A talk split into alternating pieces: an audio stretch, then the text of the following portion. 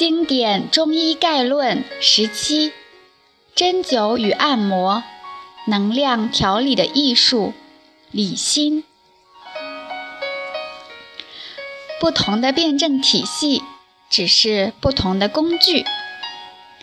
学中医、国学或者学心理学、教育学，不要过于局限于本专业，因为这些学科都是关于人的生活的。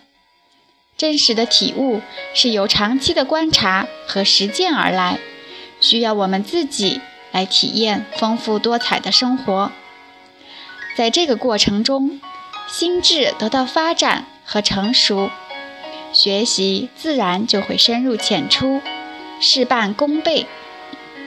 古人说：“致广大而尽精微。”我在大学读书的时候。看了许多历代的医书、医案、哲学、人类学、现代物理学、心理学等专业书籍，体会到不同的学科从不同的角度与语言描述对同一世界的认知，统合起来相对完整些。认知因人而异，不同时代学问精深的学者们，往往。能由自己专业出发，触类旁通，跨界去学习、去分享他们看到的世界，由不同的道路登上知识的大山，最后在高处汇合，而不执着上山的路径，饱览美景，求同存异。工作几年之后，接触了更多形形色色的人。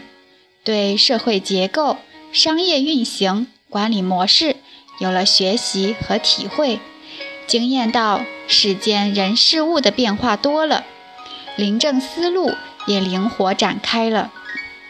虽然看书的时间比以前少了，但对人体疾病和中药方子的理解和感受反而深入细致了。这也是一种触类旁通。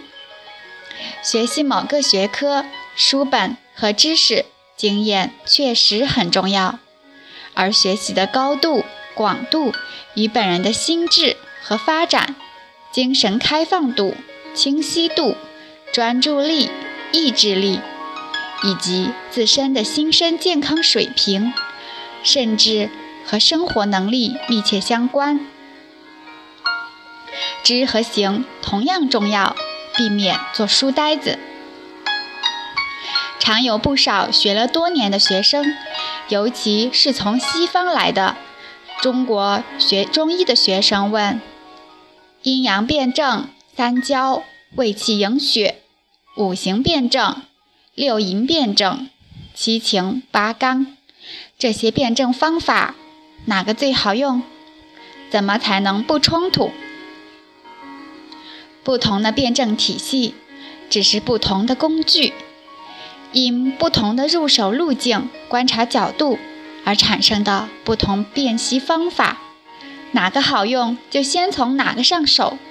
逻辑化的头脑常常会做这样的事：比较不同辩证方法的异同，把重点关注在尚未融会贯通之处，卡在那里，浪费时间。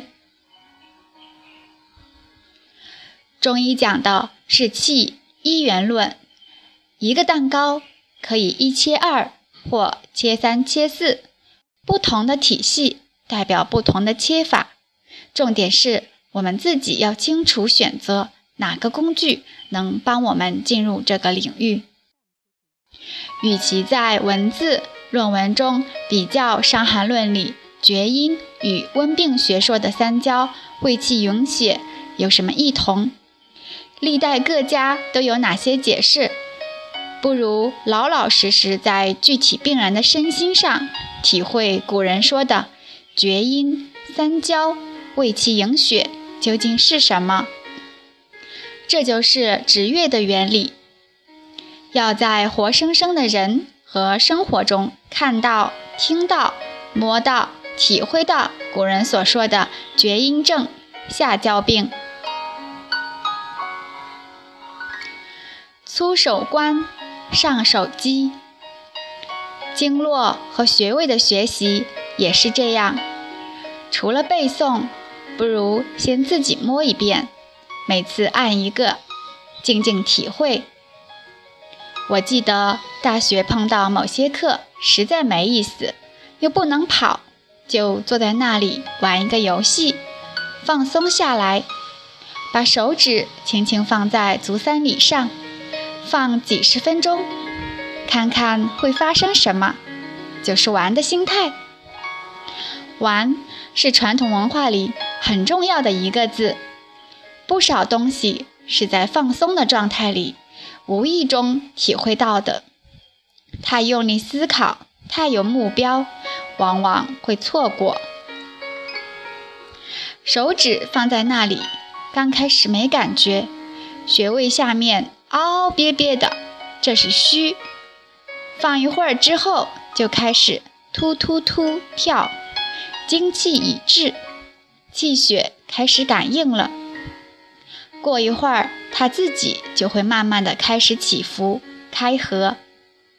它会不断蓄势，有时候会觉得下面会有力在向上顶，而到一定时候，它会沿着胃经，顺着小腿接通下去，通到脚脖子那儿下不去了。为什么呢？那里是关节，关节这些地方。不是太容易流通，而且容易存邪气，所以要打通关节。再放一会儿，它继续蓄势，砰，通到脚底了。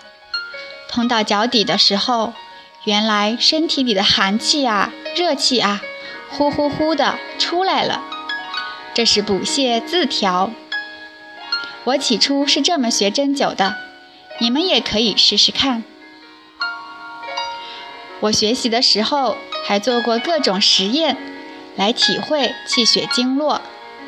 比如，一只手放在足三里，一只手放在小腿肚。今天你们就可以回家试，这是很简单的物理传导。手是热的，足三里和小腿肚就会热起来。第一个阶段，热会慢慢的渗进去，很自然的不散。有的是往上走，有的是往下走。你玩的多了，就知道它什么时候往上走，什么时候往下走。每个人体质不同，走的方向和速度也会有区别。这些书上都不会告诉你。有一次很有趣，我把一只手放在肚脐上。一只手贴着后腰命门，这么玩的时候，就在想，我能不能让这前后两股气接通呢？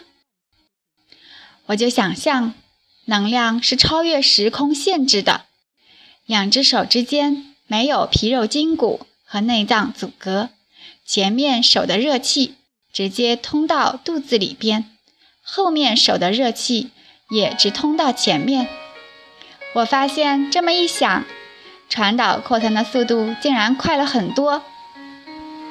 有了这些基础的体验和感受，对无形的神气气血就不再停留在书本和文字了。这时再读《灵枢·九针十二原》里的“粗手观，上手机，机之动不离其空，空中之机清静而微。”其来不可逢，其往不可追。知机之道者，不可挂以发；不知机道，扣之不发。知其往来，要与之期。粗之阴乎？妙哉！公独有之。就会心了。这里讲的是心还无法细微的医生关注的是有形肉体的层次。上乘的医生却能感受到气机、神机的往来变化，无形的气机变化不局限于肉体，也不散在当时当下的虚空中，非常细微。知道其微妙变化的良医，不会有丝毫的差丢。差失，而粗心的医生常常因无知而当面错过。这些无形无相的变化往来是如此微妙，只有经过训练的良医才能在针刺时迎随往来，合机合度。后来再看到《黄帝内经·素问·保命全行论》篇：“刺虚者，虚其实；刺实者，虚其虚。精气已至，慎守勿失。深浅在志。”远近若一，这里的深浅在志，远近若一，类似的描述，《黄帝内经》里很多，比如《灵枢·九针十二元》，迎之随之，以意合之，都是在讲用心用意。要带着体会去学，只是学书本学到的就非常有限。按摩是学习中医很好的入门训练。每次一到两个小时触摸真实的人体，手下就能体会到每个人的虚实寒热、松紧开合，可以像打太极拳一样的放松身心，沉肩坠肘，手放松的搭上去，慢慢揉。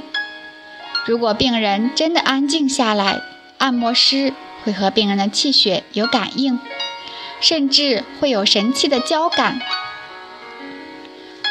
黄帝内经·灵枢·中始篇》里面描述了这个状态：身居静处，战神往来，庇护色友，魂魄不散，专意一神，精气不分，无闻人生，以收其精，必依其神，令志在真。字面上的意思是把门窗关掉。其实是把眼耳等六根关掉。这段讲的是专心致志，精气神合一，这样可以散气可收，聚气可布。这样的训练可以帮助中医师体会到人体内部的气血变化。比如前面提到，人体的三焦气血像一个太极球，这不是理论。也不是打比方，我曾经遇到过不少高明的医生，他们能通过揉病人身体的某个点，感知他的全身。对于没有经过训练、困在概念和狭隘的科学至上观念的人来说，这一切都是古代朴素的唯物论，是古代哲学思想，是巫术。奇怪的是。当媒体报道某个法国品酒大师能够仅用鼻子就能分辨出几百种葡萄酒，或者我们遇到某个售货员称重可以一抓准时，又觉得很正常。确实很正常。小时候我们学过的卖油翁，老爷爷把油倒进葫芦里，不撒一滴，无他，为手熟耳。手熟的背后就是专意医神，必依其神，